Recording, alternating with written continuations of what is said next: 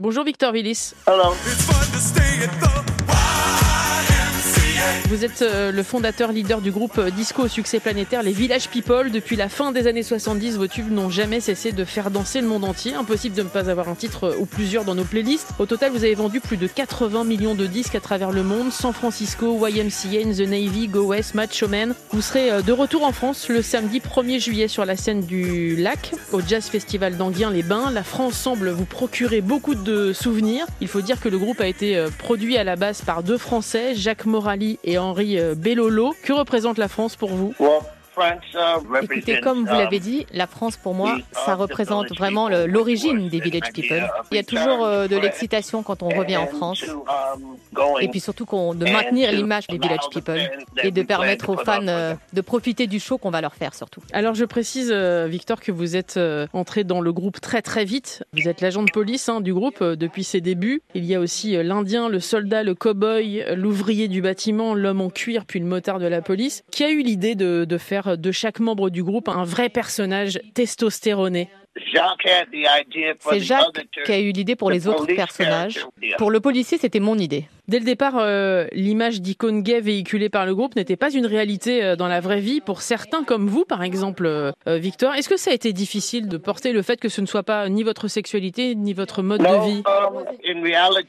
En réalité, vous savez, les Village People, à la base, avec le premier album, ça a été écrit, c'est vrai, autour d'un mode de vie gay. Et ensuite, euh, j'ai pas mal participé à l'écriture et c'était pas forcément euh, dirigé contre une communauté homosexuelle. C'était vraiment pour n'importe quel euh, mode de vie ou communauté. C'est vraiment devenu de la musique pour tout le monde. Au départ, Victor, vous étiez dans le groupe Wiz hein, à Broadway. Je voudrais que vous me parliez de vous, justement.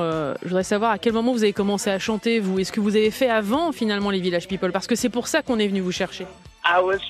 En fait, j'étais en train d'enregistrer mon album solo. En plus, euh, effectivement, de jouer dans The Wiz et dans d'autres comédies musicales. Ça faisait euh, depuis 1972 à peu près, je pense, que j'étais à New York et j'avais fait pas mal de choses sur Broadway, donc The Wiz, The Gentleman of Verona. Donc en vrai, ça faisait partie de mes compétences quand Jacques m'a rencontré et quand il a voulu qu'on enregistre quelque chose pour son groupe The Richie Family.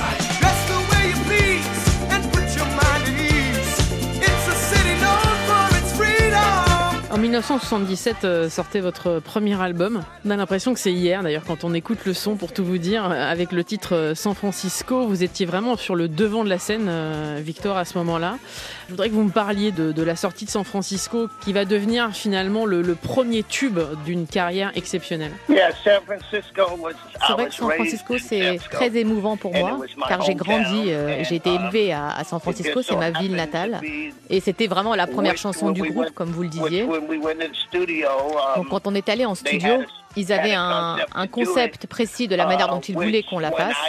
Et quand, moi je suis arrivée en studio et que je l'ai enregistré, j'ai un petit peu changé ça et la façon dont ça avait été écrit et prévu pour que ce soit un peu plus euh, dans mon style à moi. Et visiblement, ça leur a plu. Et c'est pour moi, du coup, ça a été très important. Parlons de la scène, euh, Victor. Déjà, quand vous étiez en solo, la scène faisait vraiment partie de votre adrénaline. Qu'a représenté la scène dans ce groupe d'ailleurs euh, Encore aujourd'hui, vous montez sur scène dans très peu de temps en France, à Anguien? C'est très important pour moi. et puis ça a bien fonctionné pour moi surtout parce que je suis et j'ai été le chanteur lead et c'est moi qui ai écrit toutes les chansons, tous les tubes et puis je les chantais.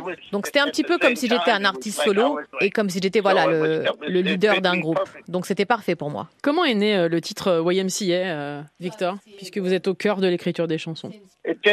Lorsqu'on faisait cet album, Jacques est venu me voir et il m'a dit qu'il se baladait dans les rues de New York et qu'il voyait des endroits comme ça qui s'appelaient YMCA et il m'a demandé ce que ça voulait dire, ce que ça représentait ces lettres.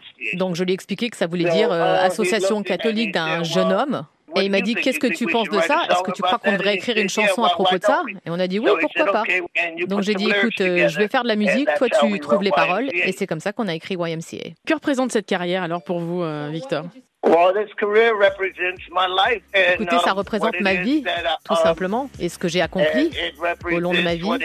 Et ça représente ce que je fais encore au jour d'aujourd'hui. Et ça représente euh, ce que je compte euh, continuer à présenter, notamment au public français, euh, le 1er juillet. Merci beaucoup, Victor. Vous serez donc au Jazz Festival d'Anguien-les-Bains le 1er juillet prochain. Il y aura aussi Louis Bertignac, Boyd George également, une très très belle affiche. Merci d'être passé dans le monde d'Elodie sur France Info. Thank you.